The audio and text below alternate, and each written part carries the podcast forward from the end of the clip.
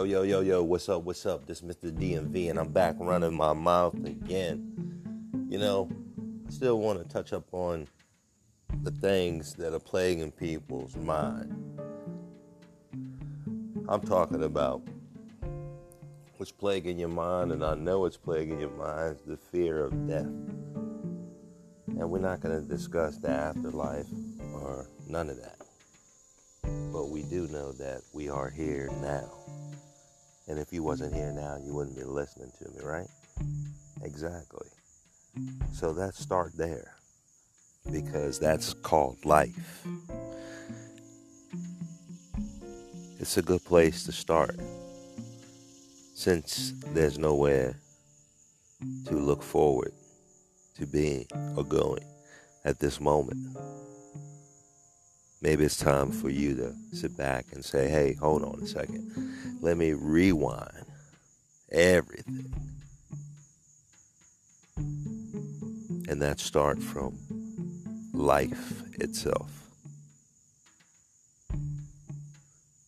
And that's a good thing to think about because all you do is think about death.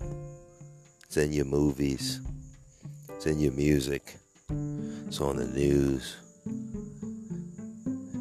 your family talk about it, your friends talk about it, you see it on social media. But no one ever talks about life and the appreciation of life. Do you appreciate life? Of course you do. Because you're scared of death. Of course, no one wants to experience that. But it is part of life.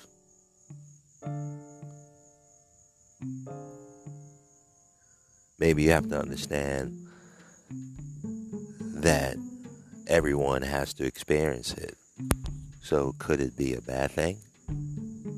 Because all of us don't experience good things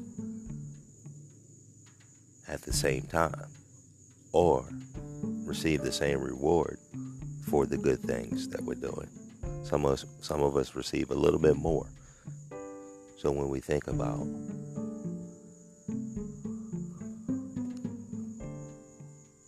life itself. It has to be a way of living for life and not just thinking about death. The night is a settling time for you to revive your body.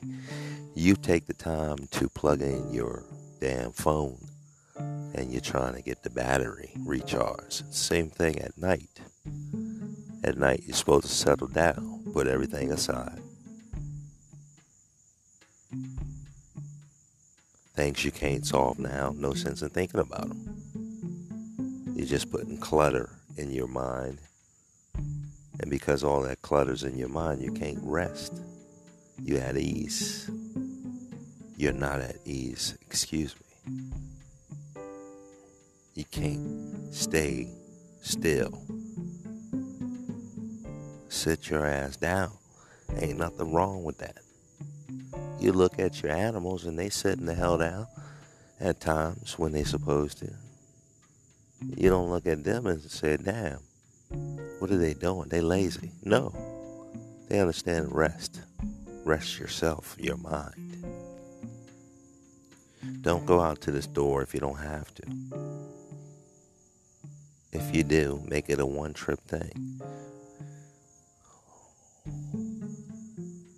Why overwhelm yourself with masking when you don't need to? Have you ever been forced to do something you didn't need to do? Right? Of course, you got mad.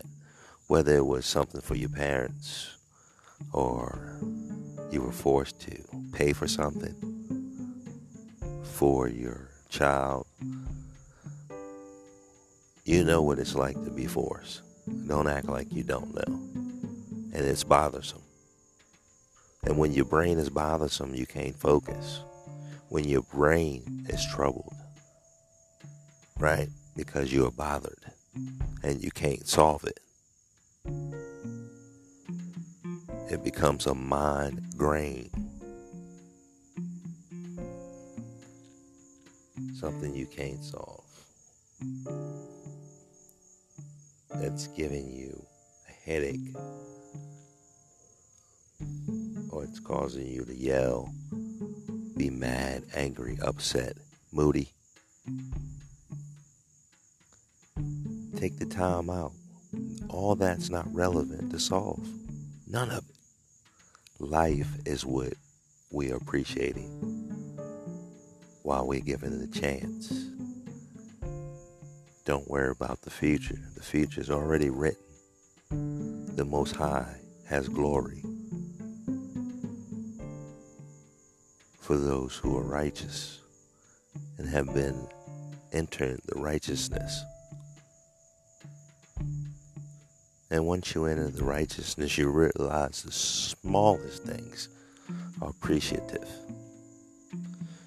Because the bigger things are no longer available and accessible to your emotions anymore. You don't get a supercharge from watching uh, football at the stadium or basketball at the arenas. You don't get that live energy of up and then down and then up we up and then down we down. You're missing all that. You don't know where to get it from and you might be taking it out on a person you don't need to be yelling at screaming at being mad at if you change yourself from a sickening feeling of despair and desire. And you start to include the value of living and life itself and its appreciation and coming outside and taking that big super, super duper breath and breathing what is plentiful and never will be tainted to carry any type of virus, agent, bacteria, sickness, disease, and drive it around in the air like it has no business landing anywhere. Okay? This ain't aerosol. Aerosol floats in the air and confetti. And of course, radio waves and your voice and sound. Can you imagine a virus traveling on the airwaves that you listen to your radio on? You you you Bluetooth and your Wi-Fi is all connected to, and at the same time the virus is floating in the air. Somebody sneezing, it's floating like aerosol, and now it's airborne. And wherever it lands, it's gonna be there, right? and depending on the surface it's on, this is going to determine how long it lasts. Like it has its own heartbeat. What I would suggest is you just turn off your TV. Once you turn off your TV, things are no longer there because the TV is the stage that you're participating in being an audience of. So, therefore, there's plenty of entertainment and deception.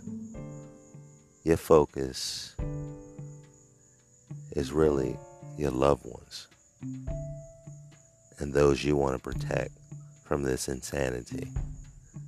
Start teaching them the real way of life. It starts with the first breath every morning and being appreciative. Because the fallen world is in front of you. Don't be driven to depression. Don't be misled that the things they gave you are the things that you need. Bullshit. They gave you these things and they took them away from you. So let them have them, let them keep them, and start creating your own things you need for your own purpose. Yo, this Mr. DMV, and I'm done running my mouth. Give praise and thanks until then, peace.